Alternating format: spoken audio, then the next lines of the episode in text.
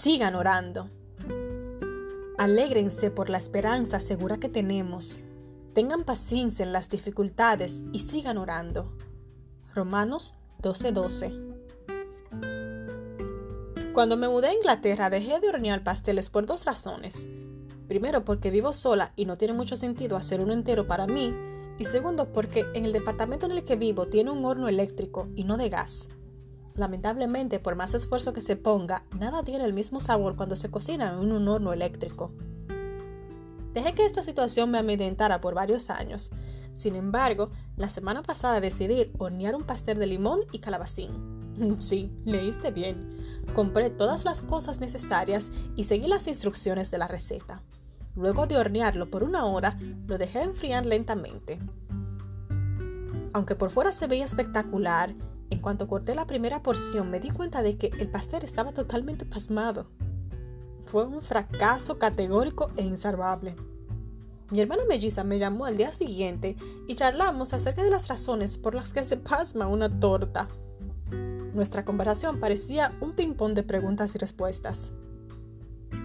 ¿Abriste la puerta del horno mientras se cocinaba? No.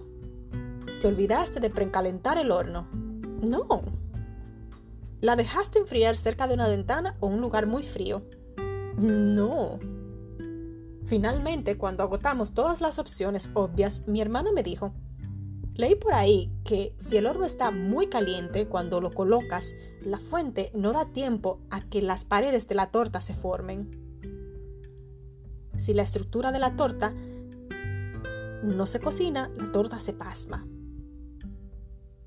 No sé si fue eso lo que hizo que mi torta se pasmara. Sin embargo, me quedé pensando en la importancia de tomar tiempo para formar la estructura, en que avanzar despacio es una bendición, no un castigo. A veces oramos y queremos que Dios resuelva el problema ya. Cuando no obtenemos el éxito o la liberación que esperábamos, nos preguntamos si Dios es realmente bueno y fiel.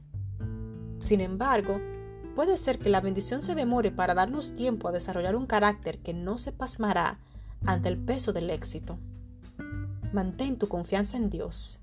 Aún la demora puede ser una bendición. Señor, gracias por oír cada una de mis oraciones. Cuando me sienta tentada a desistir y a dejar de orar, recuérdame que tú puedes bendecirme aún a través de la demora es una oportunidad para crecer y fortalecer mi carácter.